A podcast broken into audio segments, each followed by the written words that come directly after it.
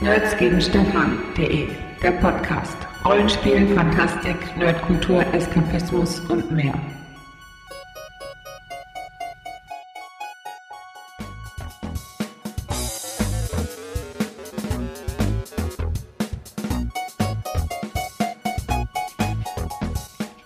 Hallo und herzlich willkommen zur ersten richtigen Episode unseres Podcasts mit dem schönen Namen Nerds gegen Stefan. Caught in Play. Das hier ist ja unsere erste richtige Episode. Was so viel bedeutet, wir hatten schon mal eine Episode, das war unsere Pro-Episode, wo wir viel Feedback für bekommen haben. Vielen Dank dafür. Und vielfach wurde der Wunsch geäußert, wir sollen uns nochmal vorstellen, wer wir sind, warum wir das machen. Ähm, ich bin der Philipp, ich bin der Blogger von Nerds gegen Stefan. Das ist, glaube ich, meine Qualifikation, dass ich ein bisschen Rollen spiele und ein bisschen Comics lese und ein bisschen Filme schaue und sowas. Ähm, mein Mitpodcaster ist mein ähm, Testgruppenmitglied Herbert. Der ist auch Blogger, wenn auch nicht für Rollenspiel, sondern für Satire. Und Ich bin quasi Quereinsteiger. Ich habe auch das bronzene Sportabzeichen genau. und äh, Maurerdiplom. Und er ist sozusagen Wiedereinsteiger. Der hat schon vor 100 Jahren Rollenspiel gespielt.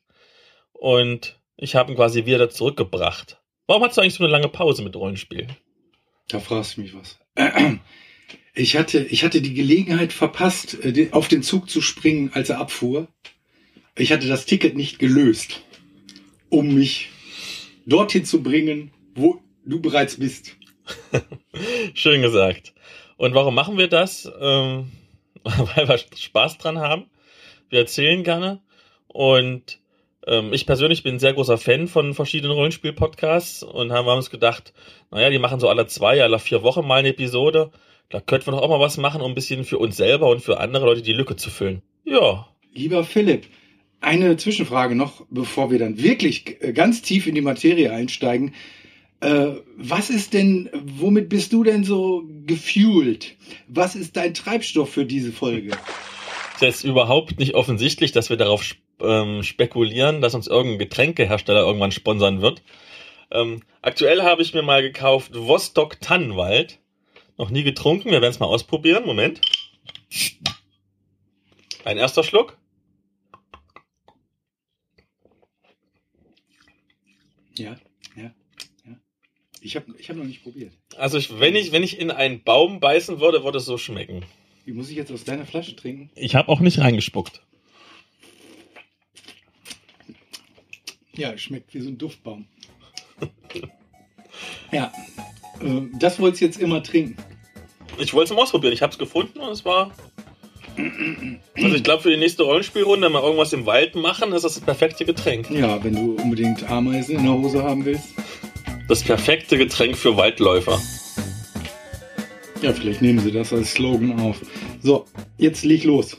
Was haben wir denn geguckt jetzt diesen Monat? Also ich war in der Stadtbibliothek und habe mir da äh, eine Videobox gekauft. Und zwar 20 Woody Allen Filme. Ich hatte eine, äh, eine Ausleihzeit von zwei Wochen. Das war ein ziemlich ambitioniertes Projekt. Ich musste jeden Abend ungefähr drei Woody Allen Filme gucken und äh, dabei versuchen nicht einzuschlafen, was mir ni- nicht gelungen ist. Ähm, ja, und äh, da wollte ich erwähnen, äh, Sleeper, einer der äh, eher lustigen Filme aus der Frühzeit von Woody Allen. Äh, da geht's darum, da ist einer so Cryotech-mäßig eingefroren, ähm, irgendwie in den 70er Jahren und wird dann, äh, weiß nicht, 200 Jahre später wieder aufgetaut. So kennen wir aus Futurama, nur dass der Woody Allen schon ein bisschen älter ist, der Film. Und dann erwacht er in einer äh, äh, utopischen Welt, die ziemlich überkontrolliert ist ähm, und äh, naja, und die Abenteuer da, die sind ziemlich tur- turbulent und äh, ist unter anderem, gibt es ein paar lustige Szenen, da verhaut er zum Beispiel so einen riesigen Hefeteig und naja, Das klingt so überhaupt nicht nach einem Film, der mich irgendwie interessieren würde. naja, ist halt ein Woody Allen Film. Ich weiß nicht, ob du schon mal einen geguckt hast. Bestimmt. Hm. Bestimmt wurde ich mal gezwungen, mit irgendeiner Freundin einzugucken, aber Äh, das Ding ist ja, da sind ja richtige Schauspieler dabei. Vielleicht ist das etwas, was dich schon abschrecken würde. wahrscheinlich. Weil ich sonst nur B-Movies mit einem B-Cast gucke. Was die perfekte Überleitung ist zu den Filmen, die ich geschaut habe. Zum einen war ich äh, mit Blog-Namensgeber Stefan in Pacific Rim Uprising, diesem neuen Roboterfilm. Ähm, ich war im Originalfilm, der noch von Del Toro gedreht worden ist. Habe ich, hab ich dir erzählt, dass Woody Allen in dem Film auch einen Roboter spielt? Nein, hast du nicht. Na gut. Ähm, der erste Teil war ja richtig gut. Das ist auch einer der ganz, ganz wenigen Filme, bei denen sich gelohnt hat, ihn damals in 3D zu schauen. Also die Story ist trotzdem ziemlich simpel. Es geht darum, durch diesen, durch den sogenannten Riff, das ist so ein Dimensionsportal mitten im Ozean, kommen so riesengroße Alienviecher und die Menschheit baut sich riesengroße Roboter und haut den halt ordentlich aufs Maul. Ähm, und das ist jetzt kein großer Spoiler, weil der erste Teil ja schon wieder zehn Jahre her ist oder so. Was sollen die auch sonst machen? äh, davor schließen sie halt diesen Rift und alles ist gut. Ähm, haben dann zehn Jahre nichts zu tun. Außer eine neue Generation an Piloten auszubilden und sich technisch weiterzuentwickeln und alles. Und der Sohn vom Hauptdarsteller im ersten Teil ähm, ist so ein bisschen Badboy-mäßig. Und als dann die Bedrohung wieder auftaucht und auch irgendwelche bösen Roboter plötzlich kommen und alles kaputt machen, besinnt er sich, äh, wird wieder einer von den guten Piloten. Und dann wird halt gekloppt auf irgendwelche Monster. Ähm, das ist an sich spaßig. Es ist schön anzuschauen, so tricktechnisch und alles. Es fehlt ein bisschen das Herz des ersten Teils und was mir gar nicht zugesagt hat, es ist so ein bisschen aus einem coolen, echten Roboter gegen Monster-Film wurde so ein bisschen Power Rangers. Also junge Helden, die sich zusammenraufen und beweisen müssen. Die Roboter, die plötzlich nicht mehr so wie im ersten Teil so richtig mechanisch sind, wo du quasi jedes Zahnrad gespürt hast, was diese vielen, vielen Tonnen des Roboters bewegen muss. Plötzlich sind die so agil, als, als ob es Menschen drin wären. Gut, ich meine, die haben sich zehn Jahre weiterentwickelt, aber das ist halt weiß ich nicht, so, weiß ich nicht, 40 Meter hoher Roboter oder so, die bewegen sich einfach nicht so agil in meiner Vorstellung. Also, wenn man das nicht wüsste, würde man denken, es wäre ein anderes Franchise, weil die Roboter so ganz anders sind. Oh, das fand auch Stefan. Ja, also man kann sich's gucken, es ist ein schönes Popcorn-Kino. Ist halt ordentlich Roboter, die andere Roboter und die dann irgendwann Monster verkloppen. Die Geschichte geht interessant weiter bei einigen Nebencharakteren. Ja, wie gesagt, kann man gucken, wenn man es irgendwann mal auf dem DVD-Abend zu Hause macht, wird es auch vollkommen ausreichen. ist vollkommen okay. Und dann war ich noch im Kino und habe mir Tomb Raider angeschaut. du lachst schon. Bevor du jetzt einen spöttischen Kommentar ablässt. Nee, ich habe ich hab mich nur geräuspert. ich habe was im Hals. Bevor du deinen spöttischen Kommentar ablässt. Der war überraschend gut. Ich habe ja nichts erwartet, der war wirklich gut. Wer ähm, hat denn da die weibliche äh, Nebenrolle gespielt? Die weibliche. ja, die Hauptrolle. Jetzt muss ich gucken, wie sie heißt. Vikanda, irgendwas mit Vikanda heißt sie, glaube ich, mit Nachnamen. Vikanda? Nicht Wakanda, das war Black Panther vom letzten Mal. ähm, der ist überraschend gut. Also es geht um die, die junge Lara Croft, die ähm, ihr Leben so, obwohl sie eigentlich Multimillionärin ist. Oh. Telefon klingelt. Der, oder die Post. Die Golden Himbeere ist das bestimmt. Für Tomb Raider. Willst du hingehen, Warte, oder? Ja, ich nehme den Preis in Empfang. Moment.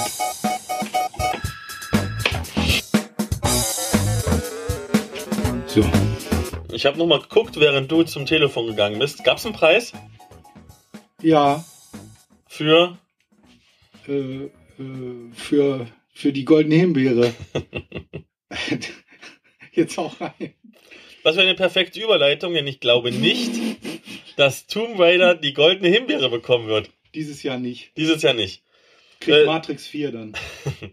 die Schauspielerin äh, heißt übrigens Alicia Vikander. Ich habe nochmal geguckt, während du telefoniert hast. Ähm, ja, worum geht's? Also, die junge Lara Croft ist eigentlich Multimillionärin, hat aber irgendwie keinen Bock, das Erbe anzutreten, weil da müsste sie sich nämlich selbst eingestehen, dass ihr Vater eigentlich tot ist. Deswegen ist sie Fahrradkurierin. Und dann irgendwann ist halt das Geld knapp und sagt so, ach, okay, gut, ich mach trotzdem. Ähm, in ihrem, Im Nachlass von ihrem Vater ist so ein Rätsel, was sie auf die Spur zu einem mysteriösen, altertümlichen Geheimnis führt und geht dann dahin. Trifft Und- Harrison Ford. Nee, immer noch Nee. nicht. Immer noch nicht. Immer noch nicht. In welchem Teil kommt das denn? Das wird, weiß ich nicht. Ich glaube, wird gar kein Teil kommen. Nein. Nein. Ich glaube, bis der nächste Teil kommt, ist er jetzt schon tot. Dann vielleicht Quartermain. Vielleicht treffen die aufeinander irgendwann Das so ist jetzt zu abwegig. Ich muss mal vorne anfangen. Predator gegen Alien. Was ist denn da? Abwegig Nee, das ist, weiter. nee, das ist zu blöd. Und wir sind wieder zurück. Ich musste Herbert noch ein paar Anweisungen geben, was den Humor und die Abwegigkeit angeht. Ähm, also zurück zu Tomb Raider. Die reist dann auf so eine einsame, anscheinend verlassene Insel, die kein Mensch kennt, obwohl die riesig ist. Also sie ist so riesig, dass es einen bestimmt 30 Meter dicken Fluss mit Wasserfallen allem gibt. Aber na gut, das ist halt die Logik in so einem Film. Ähm, die Insel ist nicht ganz so verlassen, weil nämlich von so einer bösen Organisation irgendwelche Söldner da rumlungern mit irgendwelchen versklavten Schiffbrüchigen, die nach dem Geheimnis der Insel suchen. Ähm, ihr Vater wird auch wieder gefunden. Ist das schon ein Spoiler? Nee, glaube ich, ist kein Spoiler. Gespielt von Harrison Ford. Immer noch nicht mehr. Wir haben uns gerade unterhalten über Humor, Herbert. Gut. Naja, jedenfalls wird auch gefangen genommen und flieht und dann kämpft sie mit Pfeil und Bogen und es gibt ein bisschen Geballer und dann gibt's am Ende, wo sie dann in diesen Tempel reingehen, coole Rätsel und so, die sie lösen muss. Das ist alles gar nicht schlecht. Ne? Es sieht schön aus. Also jetzt generell, nicht nur die Frau, sondern die Kamerafahrten. Ähm, an manchen Szenen erinnert es optisch ein bisschen an Videospiele. Das, was nicht unbedingt bedeutet, dass, ähm, dass jetzt die Effekte so schlecht wären. Das ist gewollt, denke ich. Das ist gewollt, ja. Das ist diese, diese, diese Optik, die du schon gewohnt bist aus Videospielen. Diese bestimmte Kamerafahrten und so. Das ist nicht schlecht. Also man kann sich's angucken. Ähm, ich würde normalerweise jetzt auch wieder sagen, es wäre eigentlich ein Film, den man sich angucken sollte zu Hause lieber auf der, auf der Couch. Andererseits sehe ich in der Serie so viel Potenzial, dass ich sage, geht ins Kino, damit der Film Gewinn macht, damit es einen zweiten Teil gibt. Ab wann guckt man den Film? Von 6 bis 12 oder? Also freigegeben ist er ab 12, was okay ist, trotz einiger, na, ich will nicht sagen Gewaltspitzen, aber es ist schon. Ab 12 ist okay, aber ab 12 bedeutet ja auch, dass irgendwie Eltern, die sich einen Scheiß drum scheren, mit ihren sechsjährigen Kindern reingehen könnten. Denn Das, der Film ist definitiv nicht für Kinder, die jünger als 12 sind. Ich war stellenweise überrascht, dass dieser Film ab 12 war. Das muss ich zugeben. Ich hätte es. hm. Aber vielleicht bin ich auch ein bisschen überempfindlich, was Gewalt angeht. Das kann auch sein. Ja. Okay. Die schlechten Filme haben wir jetzt besprochen. Jetzt geht's zu den guten Büchern. Herbert. Ach so. Äh, ja, gut. Ich habe jetzt mal äh, was Mittelmäßiges gelesen. Also mittelmäßig, weil schwer zugänglich. Äh, ich tue mich ja immer wieder mal schwer. Unter anderem ja lese ich seit, weiß nicht, seit 15 Jahren von Ian Banks die, diese Kulturromane. Muss ich immer wieder neu ansetzen. Ähm, aber was ich gerade gelesen habe, waren tatsächlich Fantasy-Roman, beziehungsweise eine ähm, Kurzgeschichten- und Romansammlung von, das ist ein Amerikaner, liest sich aber deutsch, Fritz Leiber, Schwerter im Nebel heißt der Sammelband. Habe ich schon mal von gehört. Äh, tatsächlich? Von Fritz Leiber, ja. Ja. Ich glaube, Okay. die ganzen, die ganzen ähm, so Oldschool-Rollenspieler, so Conan-Richtung, Ja, ja, genau. die- das die sind so voll and Fan- Sorcery. das höre ich öfters. Das höre ich öfters so in einer Reihe mit, mit dem Conan-Schöpfer. Ja, okay. Äh, äh, jedenfalls der, äh, ja, da gibt's halt diese beiden Haupthelden, Helden, die kann man kaum aussprechen, also zumindest den einen, der Favorite oder Favorite oder ne, so, und der graue Mausling und die erleben halt äh, gemeinsam Abenteuer in diesem, in, auf diesem riesigen Kontinent. New Horn, den man dann äh, äh, chronologisch umgeordnet äh, langsam aber sicher kennenlernt.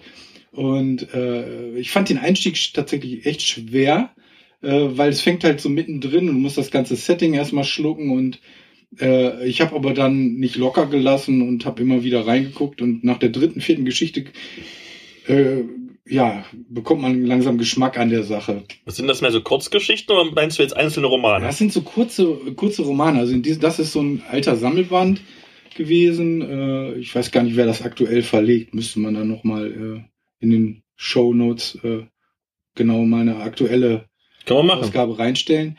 Ähm, aber das ist da eine, eine Sammlung. Also das sind, das sind meistens kurze, kurze äh, Geschichten tatsächlich. Oder eine Sammlung von Kurzgeschichten. Ja. Okay, ähnlich düster wie bei dir geht's bei mir noch weiter. Ich will jetzt gar nicht mehr so viel erzählen, weil die Zeit ist schon fortgeschritten. Ich habe zuletzt gelesen Opfermond von der Lea Brandt, erschien im Manticore Verlag. Das ist ein, äh, ein recht düsterer Fantasy-Thriller. Spielt in einer Wüstenstadt. Erinnert so ein bisschen an, hoffentlich spreche ich es jetzt nicht falsch aus, Al-Anfa aus DSA. Ist aber ein eigenständiges Setting. Ähm, wo man im Prinzip zwei verschiedene Protagonisten begleitet, die unabhängig voneinander an einer Mordserie ermitteln. Und zwar einmal eine junge Prostituierte und zum anderen einen Auftragsmörder. Ähm, ja, die, die ermitteln sich und reden sich und kämpfen sich durch die Geschichte. So ein bisschen Magie im Spiel. Ähm, die treffen zusammen. Am Anfang mögen sie sich nicht, dann mögen sie sich sehr, dann mögen sie sich wieder nicht so. Mhm. Mm, Ein bisschen Borderline. das kann schon sein. Die Autorin ist Psychologin. Also, Okay. ähm, es liest sich spannend. Ähm, ich war sehr gut unterhalten. Ich habe jetzt öfters schon gelesen, dass es eines der besten Romane des Jahres sein soll und dass die Autorin der Shootingstar der Fantasy-Szene sein soll. Mhm. Wir wollen nicht übertreiben. Mhm. Nicht übertreiben. Lass, es, lass es mich so sagen. Du willst das relativieren? Ich will es relativieren. Dafür, dass es ihr Erstlingswerk ist, ist es hervorragend gelungen. Muss Ja. man zugeben, die hat das wirklich, wirklich gut gemacht. Das liest sich sehr gut weg. Es ist schön geschrieben. Es gibt wenig Sachen zu kritisieren. Aber es ist jetzt nicht perfekt. Also man, ja, es ist ein sehr guter Erstling, aber noch nicht perfekt. Ähm, wer so düstere, mit teilweise auch misogyne Geschichten mag, es sollte sich unbedingt mal reinlesen. Ich habe da eine längere Rezension zugeschrieben in meinem Blog. Die ist, glaube ich, sehr aufschlussreich. Also ich kann es weiterempfehlen. Definitiv, ich kann es weiterempfehlen. Jetzt, was ist misogyn? Also Nur- den, Nur damit ich das weiß, wenn das runterzieht, dann. die, die, die, die, die Frauen werden in dem Setting nicht ganz so gut behandelt. Oh. Oh. Ja, gerade weil halt die Hauptdarstellerin äh, halt eine Prostituierte ist. Die ist halt eher die sehr, sehr, sehr, sehr untere Schicht, der Bodensatz der Gesellschaft. Gut. Also es ist nicht übertrieben oder so, ne? das, das passt schon zu dem Setting. Aber man muss damit, glaube ich, klarkommen. Es ist jetzt kein alle haben sich lieb Fantasy. Musste das sein? Ist das jetzt irgendwie, äh, ist das gerade so, eine, so ein neues Genre, was sich da auftut? So Fifty Shades of Grey mäßig jetzt in Fantasy? Mm, nein, nein, nein. Also Fifty Shades, das war ja, auch wenn der Typ irgendwie missbraucht, die alte seelisch, ist es ja doch irgendwie ähm, halbwegs einvernehmlich. Und da ist halt einfach, die ist halt einfach Bodensatz der Gesellschaft. Jeder tritt mit auf der rum. Also jetzt nicht wortwörtlich, sondern metaphorisch. Dann hoffe ich, dass wir niemals Bodensatz der Gesellschaft werden. Ja, besser ist es. Nein, also kann ich empfehlen. Muss ich, also, wer so Fantasy mag, auch eine frische Fantasy-Setting, ähm, auch wenn es so ein paar Versatzstücke gibt, die schon so ein bisschen bekannt sind, also äh, Wüstenstadt, das ist alles so ein bisschen orientalisch angehaucht. Guckt's euch an. Also ich bin überzeugt davon, dass es sehr vielen Leuten gefallen wird. Okay, jetzt noch schnell die Themen vor dem eigentlichen Thema, aber da geht's bereits ums Thema Rollenspiel. Du warst auf der Orcon. Richtig, ich war auf einer Rollenspiel-Convention und zwar der Orcon in Schweinfurt. Ich wieder nicht. Jetzt schon die letzten zwei Jahre immer ist was auf dem Termin. Immer. Ganz genau. Das ist eine sympathische, na doch recht kleine Convention vom örtlichen Rollenspielverein organisiert. Ähm, ich habe mal mit dem Verantwortlichen gesprochen. Es waren übers Wochenende ungefähr so 130 bis 150 Spieler. Ähm, vor allem die meisten waren am Samstag da, weil Sonntag war einfach viel zu gutes Wetter. Da war kaum jemand da, außer ich. ähm, und eine Menge Tabletopper und, und Kartenspieler. Das ist ja mittlerweile meistens auf vielen Conventions, dass die da eingeladen werden, damit es noch ein bisschen Geld in die Kasse spült. Ähm, und es gibt ja auch Schnittmengen zwischen Fantasy-Rollenspielern und Fantasy-Tabletopern und Fantasy-Kartenspielern. Ich würde mich jetzt auch dazu zählen. Genau, Ja. genau. Du bist jetzt das beste Beispiel, ne? Aber, aber das Saisonproblem, das kenne ich auch. Also bei mir hört es mit dem Bemalen von Figürchen immer äh, auf dann um die Jahreszeit, ne? Ganz genau. Die lange Pause. Genau. Aber zocken muss man trotzdem noch. Ja, das muss wohl. Wir haben noch so viele Spiele, die wir antesten müssen für den Blog. Und du musst sie mit mir ausprobieren. Na, jedenfalls, es war eine, der Bodensatz der Gesellschaft. genau. Es war eine, es war eine wirklich coole Sache. Ähm, das Essen war überraschend gut. Das muss ich einfach immer mal wieder loben. Das ist, das ist für Philipp immer ganz wichtig. Das kommt auch, das kann man bei jedem Con-Bericht lesen, wie das Essen war. Also das ist äh, ganz oben in der Prioritätenliste. Gibt's da was zu schnabulieren? Es gab sogar Eier zu schnabulieren. Jeder weiß, ich mag Eier sehr gerne. Und auch die Hotdogs waren gut. Ähm, als ich gekommen bin, es war so, ich glaube um elf oder so, halb zwölf, ähm, waren noch zwei Runden ausgeschrieben. Die waren beide noch nicht ganz voll. Und da habe ich mich dann eingeschrieben bei äh, Mutant Jahr Null. Das ist dieses neue Endzeit-Rollenspiel, was gerade vom Uhrwerk Verlag rausgebracht worden ist. War so eine Demo-Runde. Ähm, wir waren, glaube ich, zu siebt oder so. Ähm, und der Spielleiter hat uns einfach mal ein bisschen über die Karte gejagt, hat uns so verschiedene Herausforderungen bestehen lassen. Irgendwelche, irgendwelche Zeitanomalien, irgendwelche Gegner, die wir verkloppt haben. Also ein Kram halt. Ähm, so ein bisschen Open World halt. Einfach um uns mal zu zeigen, was so alles möglich ist mit dem Setting. War ganz cool. War ganz cool. Ähm, ich habe schon so viele Endzeit-Spiele gespielt. Ob ich mir das jetzt deswegen kaufen wollen würde, weiß ich nicht. Aber vom Regeln her und auch von der Spielwelt war das eigentlich ganz rund. Ja, also es hat Spaß gemacht. Wie die ganze Con hat Spaß gemacht, die Leute waren nett und so.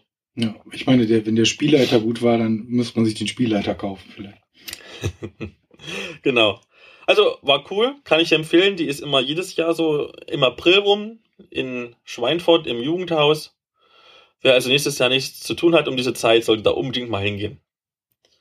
In zwei Wochen von Aufnahme des Podcasts an, ich weiß noch nicht genau, wann es Herbert schafft, den Podcast online zu stellen, fahren wir beide dann mal auf eine Convention. Und zwar auf die Mainwürfelcon in Würzburg. Das ist eine große Eintagescon mit, mh, die Veranstalter rechnen so mit 300 Spielern ungefähr.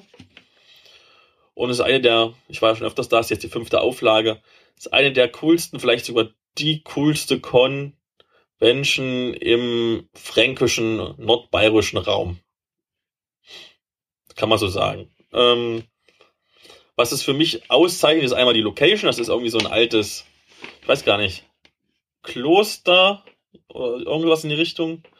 In der Innenstadt, also ganz viele kleine Räume. Das heißt, jeder kann im Prinzip in einem einzelnen Raum spielen, wo er seine Ruhe hat. Ähm, alles so ein bisschen verwinkelt mit Innenhof und allem drum und dran. Ist schon sehr cool gemacht. Es gibt halt neben Rollenspielen auch äh, Tabletop und Brettspiele ganz viel. Es wird ganz viele Stände geben ähm, von lokalen Größen. Zum Beispiel ist Hermkes Romanboutique dabei. Das ist ja dieser bekannte, ähm, bekannte Rollenspiel-Comicladen aus, aus Würzburg. Dann wird, ist ein Kostümverleih dabei. Äh, Lasertech wird da sein. Exit Games ist da und verschiedene Handwerker und Künstler, die halt so Schmuck machen und Rollenspielkram. Ähm, dann wird zum Beispiel Promo von No Return kommen. Das ist ein ähm, doch mittlerweile recht bekanntes deutsches Endzeit- oder ja, Postapokalypse-Rollenspiel, was ziemlich cool ist, muss ich sagen. Und von Arachne und auch Warhammer Würzburg wird wohl vertreten sein. Ähm, was ich persönlich immer sehr, sehr cool finde. Ähm, ich persönlich gehe auf Conventions ja vor allen Dingen, um verschiedene Rollenspielsysteme, die ich noch nicht kenne, kennenzulernen. Ähm, es wird wieder diese legendären 30-Minuten-Runden geben, die man ähm, spielen kann, um zum Beispiel mal so ein bisschen Zeit zu überbrücken, äh, bevor die richtige nächste Runde losgeht, wo halt maximal eine Stunde, meistens nur eine halbe Stunde lang Rollenspiel gespielt wird. Ein ganz kurzes Szenario. Das ist cool. Das macht, das macht Spaß. Ähm, wer vielleicht von Carsten Pohl das Xulu-Szenario Ultima Ratio kennt, der ist übrigens auch wieder da. Müsst ihr unbedingt ausprobieren. Das dauert eine halbe Stunde und es ist mega cool. Ähm, kostet drei Euro, das ist ein fairer Preis, kann man nichts sagen. Für die Tageskarte. Kann ich nur empfehlen. Ich freue mich schon hinzugehen. Tja, was kriegst du sonst für drei Euro? Hm. Nicht mal mehr einen Döner. nee, Ich komme schon wieder zum Essen. Ist da ist irgendwie der Wurm drin. weißt du, wo das Essen sehr teuer war, um wieder eine Überleitung zu haben? Mhm. Auf der Leipziger Buchmesse. Es gibt ja auch gar keinen Döner mehr in Nordbayern. Das ist doch jetzt ein Drehfleischspieß äh, Dingsbums. Ja, genau, und schmeckt nicht gut. Ich war auf der Leipziger Buchmesse. Natürlich einmal, um, um Bücher anzugucken und Comics, logisch. Ich war aber auch beruflich da, also beruflich in Anführungszeichen, im Namen meines Blogs. Ähm, denn ich habe bei den Blogger-Sessions an zwei Vorträgen teilgenommen. Bei dem einen war ich nur Gast, und zwar von Gloria Manderfeld von Nerdgedanken, die hat erzählt, wie man seinen Blog einzigartig machen kann. Und ich hatte so vielleicht fünf Minuten ähm, Teil ihres Vortrags, wo ich ein bisschen erzählt habe vom Goldenen Stefan, beziehungsweise dem Publikumspreis für Eskapismus, Nerdkultur und Fantastik, wie er neuerdings heißt, und welche positiven Auswirkungen dieser auf die Klickzahlen im Blog hatte. Denn, sind wir ehrlich, Klickzahlen sind halt für Blogs die Währung. und dann hatte ich noch einen, einen eigenen Vortrag. Da ging es um Blogtouren, ob die gut oder schlecht sind. Ähm, Ja, kann man schön nachhören, auch als Podcast. stimmt. Ja. Ähm, ich hatte Gäste dabei. Und zwar einmal äh, Gloria Manderfeld, nochmal von, von, von Nerdgedanken. Die hat quasi die Autorin vertreten. Ähm, Katrin Dodenhöft vom Verlag Feder und Schwert. Vormal, vormals war sie beim Uhrwerk Verlag. Der hat das ja aufgekauft.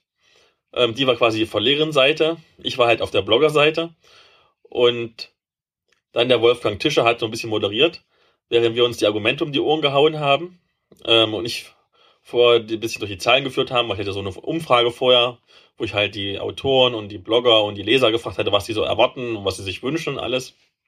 Ähm, es war schön, es war sehr professionell. Vielleicht war es ein bisschen zu professionell für meine Meinung, muss ich sagen. Ich hätte mir so ein bisschen mehr Krach gewünscht, so ein bisschen mehr Hass. Ja, dir war es nicht kontrovers genug. Ja, ganz genau. Man kennt sich, man schätzt sich. Ähm, Man geht Arm in Arm raus. Ja, so ungefähr. Ja. Also ich gebe zu, ich habe vielleicht auch persönlich nicht so die harten Worte gewählt, die ich mir eigentlich vorgenommen hatte. Also ich wollte eigentlich zum Beispiel sagen, bei, bei Blogtouren machen die Verlage ähm, die, die, die Blogger zu ihren, zu ihren Nutten, aber das wäre vielleicht ein bisschen zu kontrovers gewesen.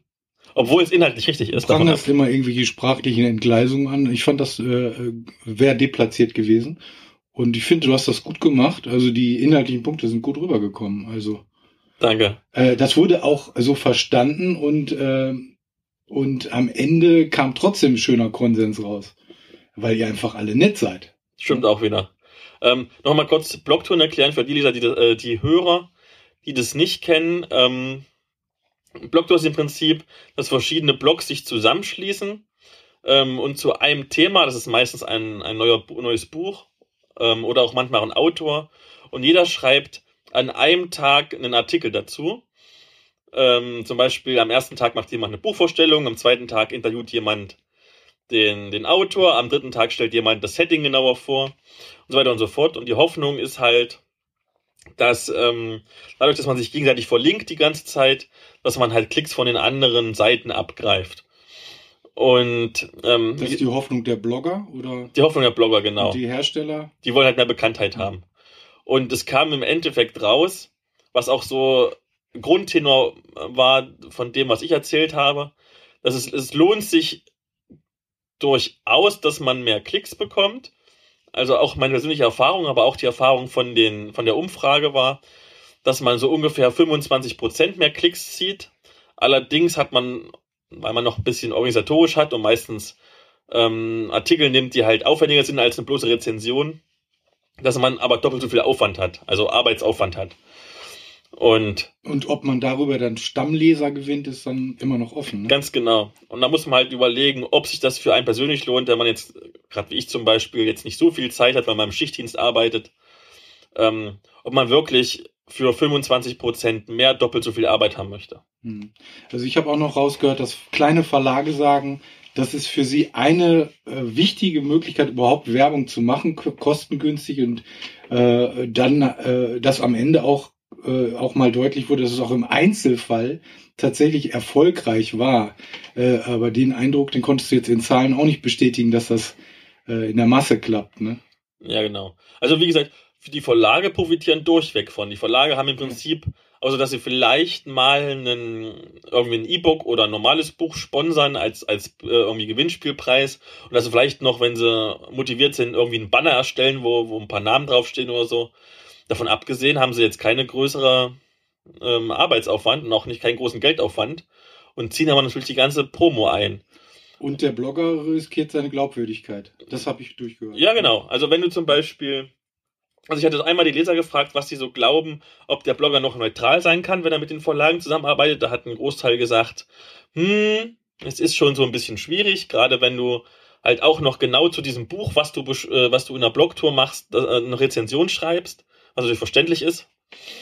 Ähm, und es kann durchaus sein, wenn du mehrere ähm, oder an, an sehr viele Teilnehmer einer Blogtour hast und die sind alle vor dir und die machen alle total schlechte Artikel, dass ich das da durchaus auch auf dich, äh, auf dich als Blogger ähm, abfärben kann. Dass ich denke, oh, okay, sie sind alle Blogs so blöd von der Blogtour, die muss ich alle nicht mehr lesen. Hm, ich, wenn du einen ganz kleinen Blog hast und hast unendlich Zeit, ist es eine gute Möglichkeit, dich zu vernetzen und auch ein bisschen Promo zu bekommen. Sobald du schon ein bisschen größer bist, ähm, oder nicht so viel Zeit hast, lohnt sich halt einfach nicht. Hm. Äh, einen wichtigen Punkt fand ich auch noch, da kannst du auch noch mal, kann man an, auch an deiner Glaubwürdigkeit, äh, die kann man da auch noch mal stärken.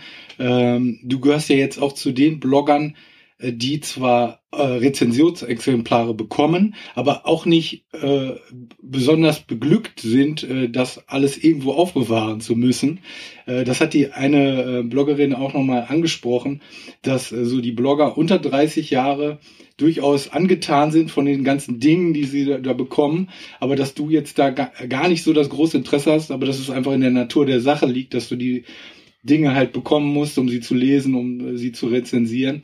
Und dann weiß man häufig nicht, wohin damit. Dann wird das bei Freunden zwischengelagert. Ja, ne? zum Beispiel bei dir. ich bin nicht der Einzige. ne? Äh, und das willst du dann irgendwann bei, wenn du eine größere Wohnung hast, natürlich alles wieder haben.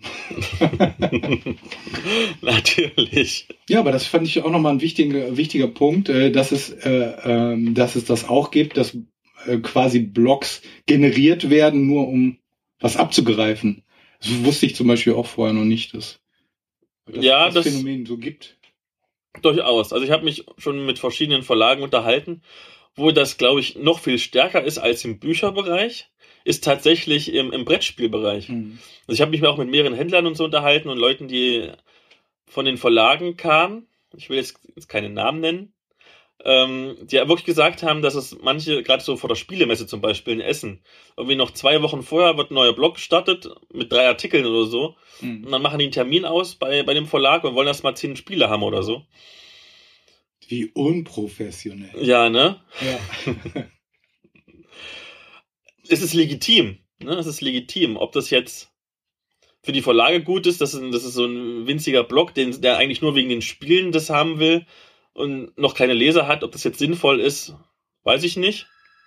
Das Telefon klingelt oh, schon wieder. Das kann nicht wieder die Golden Himbeer sein. Mal schau mal. Hallo? Hallo, hallo. Ja, äh, Herbert hier. Äh, Attorney. Harrison Ford. Ähm, ähm, ähm, äh, my insult. Uh, my English not so good. Um, can you uh, repeat it in German. Harrison Ford, yeah, I understand. Uh, uh, professional, yes, yes. Uh, lies, um, yeah, um, maybe uh, uh, just a moment, please. maybe I, I, I bring you the responsible man, Philip. I'm not Philip. I, yeah, Harrison Ford, I understand. Yes, yes. Äh, ja, Paragraphen. Ähm, äh, ich, I, I hold you, uh, bring you the uh, man. Philipp. Hallo? So, äh, wo waren wir jetzt nochmal? Rezensionsexemplare. Ach so, genau. Tolle Sache. Rezensionsexemplare. Nein, also, ähm, Ich höre manchmal, dass man eigentlich gar nicht neutral sein kann, wenn man Rezensionsexemplare bekommt. Ich glaube, man kann es schon. Ich bemühe mich zumindest. Ähm, man muss natürlich sagen, Rezensionsexemplare ermöglichen es den, den Bloggern teilweise Sachen zu besprechen, die sie sonst nicht besprechen würden. Ähm, geht gerade mir so. Also ich sei bekannt, ich mache sehr viele Comics, auch in meinem Blog. Ähm, wenn man jetzt weiß, wie teuer so ein Comic ist, gerade wenn es eine edle Ausgabe ist, ein Hardcover mit, weiß ich nicht, 200 Seiten irgendwie. Wir hatten ja letztes in der Probeepisode hatten wir ja damals den, den, den Gary Gygax erste Spielleiter-Comic der irgendwie fast 30 Euro gekostet hat für, weiß ich nicht, 160 Seiten oder so. Mhm. Ne, das sind halt Sachen, da kann man sich ein oder zwei Monate gönnen, zumindest mit meinem Gehalt. Aber ich könnte jetzt nicht so, wie ich es mache, zehn oder so lesen ähm, im Monat. Und da ist es schon schön, dass man die Exemplare bekommt. Und ich glaube, solange man nicht deswegen immer Jubelreviews schreibt, sondern halt seine ehrliche Meinung schreibt, ist es auch für die Vorlage positiv. Ähm, jetzt hast du es mal gesagt. Jetzt habe ich es mal gesagt und ich glaube, wer jetzt meinen Blog kennt, weiß, dass ich teilweise auch Rezensionsexemplare komplett verrissen habe. Ähm, ich kann gerne mal so ein, zwei Belege in die Show Notes packen, damit man sieht, dass ich keinen Quatsch erzähle. ja, ne? Also man muss immer gucken, glaube ich, als Leser, wie der Blogger an sich ist, ob der das immer neutral schreibt oder gut, neutral gibt's nie. Ne, das muss man dazu sagen, es gibt nie neutral. Es gibt immer persönliche Meinung nur. Aber man kann schon, glaube ich, wenn man so zwei, drei, vier Rezensionen gelesen hat, sehen, unabhängig davon, ob es Rezensionsexemplare sind, ob der Blogger jetzt sehr gerne nur alles hochjubelt ähm, und sich den Verlagen irgendwie so andient als verbesserte Werbeplattform oder ob er schon seine eigene, mitunter auch kritische Meinung einbringt. Fast noch wichtiger finde ich einfach qualitative Aussagen. Dann ist die Bewertung äh, ist gar nicht so wichtig, sondern du kannst dann gucken, äh, vielleicht ist es genau das, was der, äh, der, der das äh, kritisiert hat, was der da bemängelt hat, das ist das, äh, was dir gefällt. So, so behelfe ich mir dann, mhm. wenn ich mir Amazon-Rezensionen durchlese. Ist häufig, dass das ganz wenige Sterne sind und ich dann sage, denk, oh, yo, das ist genau das Richtige für mich. Ja. Ne? Deswegen ist man darauf eher angewiesen und nicht auf, äh, ist das fünf Sterne, ist das eine Schulnote, sondern ob sich jemand Mühe gibt, das differenziert darzustellen. Ja, genau. Was ich persönlich an mir gemerkt habe, ist, dass gerade wenn ich Rezensionsexemplare bekomme, dass ich da, glaube ich, sogar kritischer schreibe, als ich normalerweise schreiben würde. Ähm, wahrscheinlich, äh, weil ich sonst mir Sorge mache, ich würde mich dem Vorwurf aussetzen, dass ich positiver schreibe, weil es ein Rezexemplar ist. Ich Philipp glaub, will auch immer nett sein. Das, das heißt, er hält dann eher die totalen Watschen zurück. Obwohl manchmal schon. Manchmal gibt's, manche haben es verdient. Ähm, also ich, mer ich merke das ganz stark zum Beispiel bei meinem Lieblingsautor Felix Münter. Es ist ja bekannt, dass es mein Lieblingsautor ist, wo ich halt, glaube ich, überkritisch bin. Ähm, trotzdem bekommt er mal gute Bewertungen, weil er einfach gut schreibt. aber, aber ich glaube, dasselbe Buch von einem Autor, der nicht bekanntermaßen mein Lieblingsautor wäre, würde vielleicht ein, zwei Prozent noch mehr bekommen. Aber das ist ja gerade ein Autor, äh, dem viele skeptisch gegenübertreten. Bei der Menge, die er raushaut, da kann das ja nur Scheiße sein eigentlich. Ne? Es ist großartig. Ja, eben. Das Felix Münter ist, ich ja, sag's das, immer wieder. Das schneide ich raus jetzt, ne, diese Werbung. Ja, das sage ich immer wieder. Felix Münter ist vielleicht sogar der qualitativ und quantitativ beste deutsche Fantastik-Autor, den wir zurzeit haben.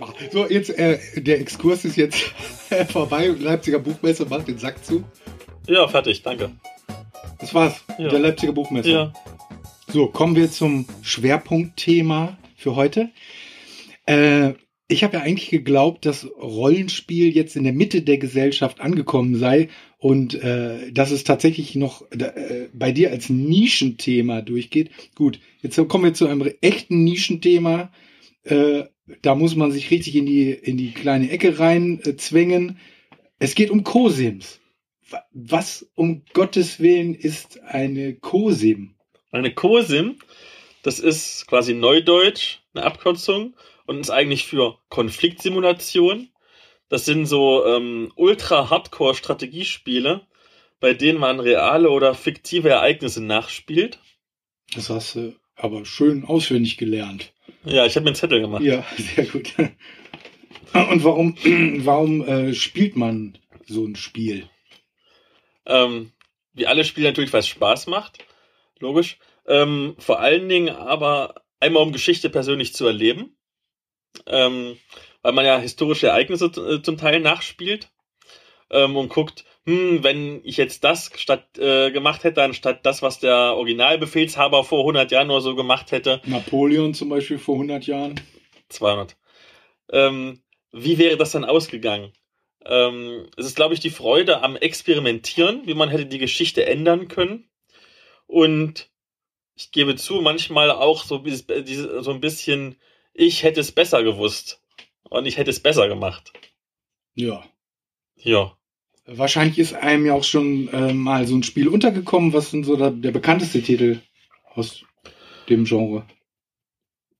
Ich glaube, da gibt es gar keine. Access und Allies vielleicht oder sowas in die Richtung? Hm, ja, aber das ist eigentlich auch schon mehr so Richtung normales Brettspiel. Obwohl, das könnte man vielleicht als, als, als COSIM auf einem Strategic Level. Okay. Ja. Also beim COSIM gibt es verschiedene, verschiedene, so quasi so Skalierungsstufen in welchem Maßstab das gespielt wird. Ähm, es fängt an beim Skirmish-Level, wo man halt wirklich noch einzelne Soldaten spielt. Das ist fast schon noch so ein bisschen wie, wie, wie Tabletop, halt nur ohne Figuren, sondern mit so Pappmarkern. Ähm, dann gibt es den Tactical-Level, wo man halt kleine Squads spielt und, und aber auch noch einzelne Panzer, einzelne Geschütze. Dann den Operational-Level, wo man schon so einen ganzen Feldzug spielen kann also im größeren Maßstab, wo man sich um die Versorgung von den Einheiten kümmern muss und halt mit Geschwadern und Divisionen agiert und dann halt diesen Strategic Level, wo man halt wirklich der Oberbefehlshaber von einem, von einem Land oder von einer Region ist und sich halt um so das Militär kümmern muss. Meistens ist auch noch ein bisschen Diplomatie dabei und ein bisschen Wirtschaft. Mhm. Ja, also das geht vielleicht sogar noch in Richtung von Access and Allies. Ähm, ja, äh, da gibt es eine sehr informative Webseite, wo man das nachlesen kann. Äh, den Link packt man in die Show Notes von der Gesellschaft für historische Simulation e.V. Das ist so dieser, der, der größte deutsche Verein, der sich damit beschäftigt. Ähm, die bringen selber teilweise auch Spiele raus und veranstalten auch eigene Conventions. Ähm, zum Beispiel ist jetzt nächsten Monat die Hexacon 17. Die findet von 7.5. bis 13.5. in Braunfels statt und ist halt wo man die ganze Zeit halt COSIM spielen kann. Es wird wohl auch Vorträge geben und, und sowas. Ja, also wer Interesse hat, kann sich das bestimmt mal angucken. Ähm, COSIM erkennt man am Hexfeld. Kann man nein, das so sagen? Nein, also ohne jetzt den Überblick zu haben, würde ich zwar sagen, dass bestimmt 90% aller Spieler im COSIM-Bereich Hexfelder haben. Mhm. Ähm, es gibt aber auch Spiele, wir werden zum Beispiel nachher eins nennen, zwei sogar, die keinen Hexfelder haben, sondern wo du Regionen hast. Ähm, aber ich glaube, du erkennst daran, dass du halt eine Karte hast, meistens tatsächlich eine Hexfeldkarte und halt ewig viele Pappmarker, die halt alle historisch korrekte Einheiten repräsentieren. Ähm, und zwar wirklich richtig viele Pappmarker. Also wenn wir nachher gleich mal so ein, zwei Spiele durchgehen, ähm, da ist eins dabei mit 720 äh, Pappmarkern. Sind das dann nicht vielleicht schon zu viele Pappmarker? Da werden wir gleich drüber reden. Und ich kenne auch noch Spiele, die noch viel, viel mehr haben. Wenn ich jetzt so eine Prosim spielen will, gehe ich dann, gehe ich dann zu Müller oder Karstadt in eine Brettspielabteilung? Oder wo kriege ich das her? Also ich glaube, es, es wird es wohl nicht im Müller und im Karstadt geben. Ich glaube, da musst du eher so einen Spezialhändler gehen, so spezielle Nerd-Spielwarenläden falls überhaupt, weil das ist ja doch eine richtige Nische. Online gibt es das meistens. Also es gibt auch in Deutschland so einige Online-Shops, die das anbieten, ähm, die dann auch sicherlich dir Beratung geben, was du möchtest. Wie gesagt, zum Beispiel, welchen Schwierigkeitsgrad du möchtest, weil da gibt es ja verschiedene, ähm, was du für eine Skalierung möchtest, ob du lieber halt mit einzelnen Truppen spielen willst oder wo du ganze Armeen verschiebst. Ähm, aber ich hätte mal so ein paar Beispiele, was man so für den Einstieg spielen kann. Ähm, das heißt jetzt nicht, dass es die besten oder die tollsten Spiele sind, ähm, aber es sind ähm, kleine Spiele von, von deutschen Verlagen und da ähm, es noch viel weniger COSIM-Verlage in Deutschland gibt, als es Rollenspielverlage gibt, dachte ich mir, man muss die mal ein bisschen pushen. Deswegen Ähm, also ich denke, das einfachste und der einfachste Einstieg wäre Stratak vom Verlag Stratak Spiele. Stratak ist so, so eine Komposition. Aus, aus Strategie und Taktik. Ich dachte aus Strategie und Tak-Tak. Ähm, da gibt's einmal das Stratak Grundspiel, ähm, Stratak The Beginning oder der Anfang. Ähm, das ist äh, für zwei bis sechs Spieler äh, mit 720 Pappmarkern, die Panzer, Transporter, Bomber und Jäger darstellen. Man hat so sechs ähm, große Pappfelder, die kann man beliebig zusammenstecken, dass man halt mal einen See in der Mitte hat oder mal hat man ähm, einen Fluss, den man überqueren muss und so weiter und so fort. Ähm, und jeder Spieler, äh, man ist so reihum dran, darf ähm, bis zu zehn Einheiten aktivieren, die halt bewegen, damit kämpfen und so weiter und so fort. Man muss immer neue Orte einnehmen und für jeden neuen Ort, den man eingenommen hat, bekommt man Punkte, die man sofort ähm, in den Kauf von Einheiten investieren muss. Ähm, das ist sehr simpel. Es ist fast so simpel wie, wie Risiko. Ähm, hat aber noch ein paar Schwächen. Es ist sehr glücksabhängig, vom, vom Würfelglück abhängig. Und wenn du nicht dran bist, hast du eine extrem hohe Downtime, wo du halt nichts machen kannst, sondern nur rumguckst. Ähm, jetzt nur mal zum Verständnis. Das ist doch dann schon die Big Box Version von dem, von dem kleinen Reisespiel, was du mal äh, rezensiert hast, oder? Genau. Ähm, Das habe ich aber in Erinnerung, das äh, hat dir sehr gefallen. ganz genau. Ja. Ähm, genau, also die normale Stratax The Beginning Box ist so lala. Ne? Also es macht schon Spaß, aber es hat seine Schwächen. Ähm, Die Schwäche war, wir haben ein Pro Probespiel gemacht oder mehrere. Was ganz schnell offensichtlich wird, ist ja, dass dieses Papier-Stein-Schere-Prinzip, was dem, was in den Kampfabwicklungen ja eine Rolle spielt, äh, so äh, äh, unausgeglichen war, zumindest bei uns. Vielleicht war es jetzt auch vom Würfelglück abhängig. Nö, nö, ist schon. Also im Prinzip, obwohl es in, in dieser Grundbox vier verschiedene Einheiten gibt, spielst du eigentlich zu, zu 80, 90 Prozent nur mit Panzern, Ja. weil die sind super billig. Panzer sind so stark, dass sie selbst Bomber runterholen können, wenn du dich nicht total schlecht anstellst mit dem Würfelglück. Ja, es ist nicht, nicht, es ist okay für einen Einstieg, aber jetzt nicht so toll. Also man stapelt auch relativ schnell massenhaft Marker. Ich habe mich, glaube ich, darauf konzentriert, erstmal nur Infanterie oder nur Panzer zu kaufen. Als ich dann gemerkt habe, dass ein Flugzeug dann ma- 15 Panzer dann locker wegputzt, habe ich damit aufgehört. Aber äh, die Marke, das hörte nicht auf. Also die die 750 Marker kommen tatsächlich zum Einsatz und dann wird das Spiel auch relativ schnell konfus, weil man gar nicht mehr weiß, welchen Marker hat man bewegt, Richtig. welchen nicht. Und dann fallen die auch noch um. Und äh, Ja, genau. Also es ist nicht das Optimum. Interessanterweise ist das, die Demo-Version sehr unterhaltsam. Ähm, das ist das Test- und Reiseset. Das Ja. kostet im Gegensatz zur Grundbox, die 44 Euro kostet, nur 10 Euro. Ähm, man hat nur ein so ein, so ein Feld, was doppelseitig bedruckt ist und 120 Marker. Interessanterweise aber fünf Einheiten statt vier in der Grundbox, nämlich Infanterie ist noch dabei mh. Die tatsächlich auch einen Sinn hat und obwohl sie kampfschwach ist, eigentlich sehr oft eingesetzt wird, so meiner Erfahrung nach Mhm. mäßig. Und da die Karte auch wesentlich besser ist, gerade die Seekarte, macht das schon echt Bock. Naja gut, wir, wir haben äh, die Big Box da ja gehabt, da haben, haben wir gedacht, legen wir mal den ganzen Plan aus. Das heißt, da hat ja irgendwie bei, äh, war jetzt mein Eindruck, bei der Skalierung irgendwie haben diese Grundmechanismen auf einmal nicht mehr so funktioniert. Ne? Ja, vielleicht haben wir auch ein bisschen zu groß gespielt. Wahrscheinlich das- hätten wir, Ja, hätten wir nur zwei oder drei spielen sollen. Das Schöne ist, bei, bei Stratag ist es recht variabel. Es gibt auch viele, ähm, also die, die Grundregeln sind einfach. Es gibt viele Sonderoptionen, die man hätte spielen können, die es schon ein bisschen taktischer machen. Aber die muss man dazu kaufen, soweit ich weiß, oder? Die Sonderregeln kannst, du- äh, kannst du eigentlich auch so spielen.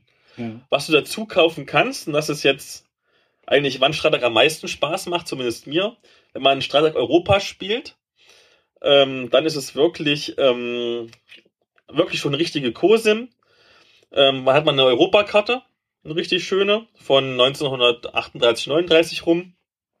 Und hat elf Einheiten mehr, die halt alle verschiedene Vor- und Nachteile haben. Also die werden auch alle gespielt, weil die echt unterschiedlich sind und ähm, auch neue taktische Optionen wie Brücken und so ein ganzen Kram.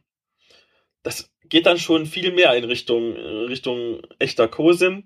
Ähm, die Karte an sich, die recht groß, ich glaube A1 sogar, Postergröße A1, kostet nur 20 Euro oder als Set für vier Spieler mit mehr als genug Markern gibt es für 40 Euro. Ähm, also sogar noch ein bisschen billiger als das Grundspiel. Und da macht es dann richtig Bock. Also ich habe das gespielt mehrmals ähm, auf der Rupperkarte mit den ganzen Regeln und allem drum und dran. War immer noch sehr zugänglich und hat echt Bock gemacht. Ähm, also das ist so, Verzeihung, das ist so das absolute Basic für Einsteiger. Wer dann schon so ein bisschen härter drauf ist und ein bisschen was Komplexeres spielen möchte, wäre das gerade erst erschienene Fortress Sevastopol von Udo Grebe Game Design. Das ist wohl der bekannteste und größte deutsche ähm, Spielentwickler im COSIM-Bereich und auch Verlag und äh, Vertrieb und Online-Shop. Das ist ein asymmetrisches äh, COSIM, äh, das ähm, den Kampf um die Halbinsel Krim im Zweiten Weltkrieg ähm, nachspielt. Hat 228 Marker, das ist sehr taktisch. Ähm, du kannst, musst halt Gebiete erobern, die halt Punkte bringen. Ähm, hast halt ewig viele Möglichkeiten. Du kannst Brücken irgendwie einreißen und neue aufbauen und amphibische Landungen machen und Feldbefestigung und alles. Ähm, und hast halt sieben Phasen, die du halt nachher immer abarbeitest, jede Runde. Wo du halt zum Beispiel eine Verstärkungsphase hast, wo du äh, Verstärkung kriegst oder auch historisch korrekt, wo du Einheiten vom Kampfschauplatz abziehst, die halt auch in der Realität plötzlich woanders gebraucht wurden. Ähm, dann hast du so eine Impulsphase, wo du dann halt Befehle gibst, wie Dinge bombardieren, angreifen, dich irgendwo hinbewegen. Du hast Zufallsereignisse wie Partisanangriffe und alles. Ähm, das ist schon komplexer, man muss sich schon gut einarbeiten. Das macht aber auch Spaß. Und es gibt, ähm, das Schöne ist, es gibt drei verschiedene, ähm, na, wie heißt drei verschiedene Kampagnen quasi. Einmal so diese richtig lange Kampagne, wo du irgendwie über 17 Runden spielst und, und den ganzen, ganzen Jahr lang kämpfst. Ähm, oder du spielst ähm, das Turnierszenario. Das ist, ich weiß nicht, ob es einfach wirklich Turniere gibt, aber es heißt zumindest Turnierszenario, wo du irgendwie nur zwei, äh, zwei Stunden lang spielst, ein komplettes Spiel. Das ist eigentlich ganz cool, mal so als kleinen äh, Taktik-Snack zwischendurch. Kostet 35 Euro, wie gesagt, ist ganz neu erschienen. Verarbeitung ist typisches COSIM, also ewig viele Pappplättchen.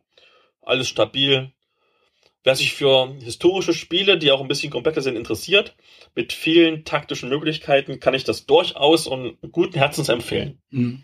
Äh, magst du mal eine Cosim vorstellen, die jetzt nicht in diesem ersten, zweiten Weltkriegssetting äh, angesiedelt ist, damit wir mal ein bisschen äh, Abwechslung reinkriegen? Ich kriege da immer so ein mulmiges Gefühl. okay. Hm, da kenne ich gar nicht so viele tatsächlich, die ich selber gespielt habe zumindest. Mhm. Ähm, nur ganz kurz. Ähm, auch vom Udo Grebe Game Design. Es ist mh, hm, vielleicht nicht 100% eine Kose, mehr so ein super komplexes, äh, historisches Entschuldigung, Strategiespiel wäre Medieval Conspiracy. Ähm, da muss ich jetzt gucken. Einmal kurz Pause machen. Da Medieval Conspiracy. Warte, da muss ich jetzt gucken. Das müssen wir jetzt rausschneiden, wie ich jetzt. Also, Medieval Conspiracy ist ein historisches, komplexes Strategiespiel, eine Mittelalter-Simulation, habe ich mal dazu gesagt. Ähm, spielt im Heiligen Römischen Reich Deutscher Nation. Und man hat halt sein eigenes Reich und muss mittels Krieg, mittels Intrigen und mittels Familienplanung äh, zum Kaiser aufsteigen. Ähm, es ist auch wieder wie die meisten Co-Sims, dass man verschiedene Phasen hat. Eine Einkommensphase, eine Ereignisphase, eine Schicksalsphase, Bewegungsphase, Aktionskartenphase und eine Auswertungsphase. Ähm, das Interessante daran ist im Prinzip, dass man nicht wie bei normalen Cosims einfach sofort loslegt und Krieg führt, sondern dass man historisch direkt erstmal einen guten Grund haben muss, warum man Krieg führt.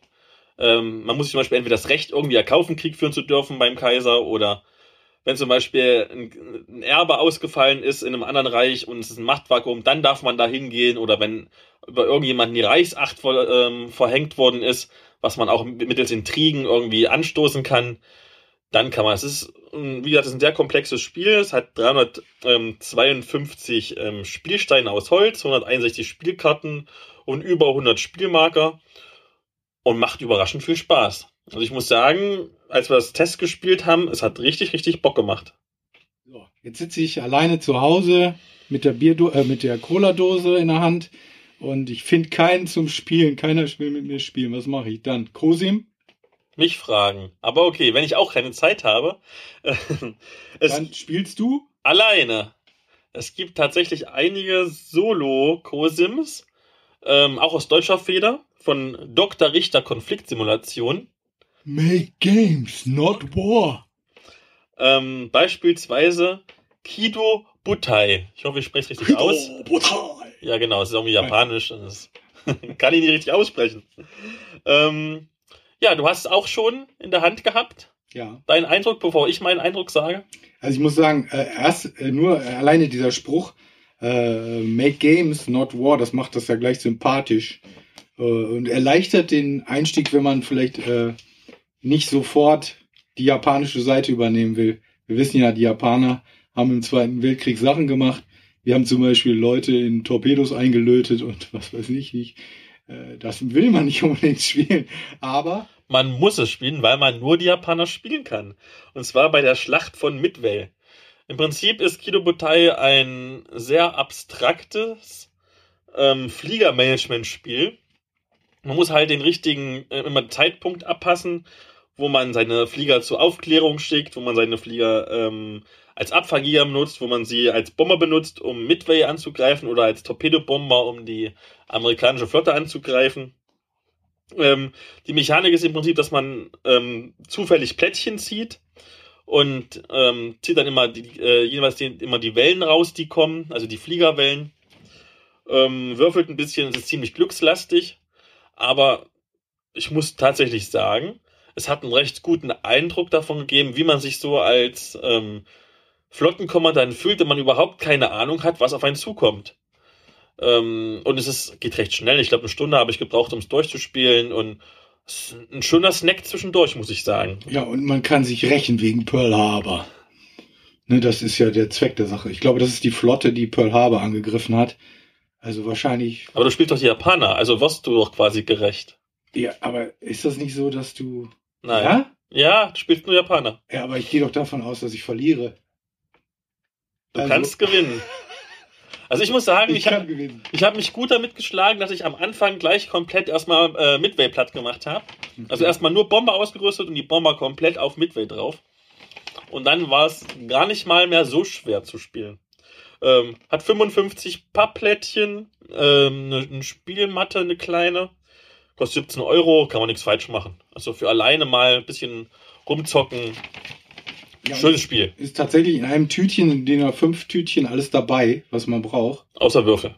Und Tassen. Das stimmt. Aber ich meine, Tasse hat er zu Hause. Genau.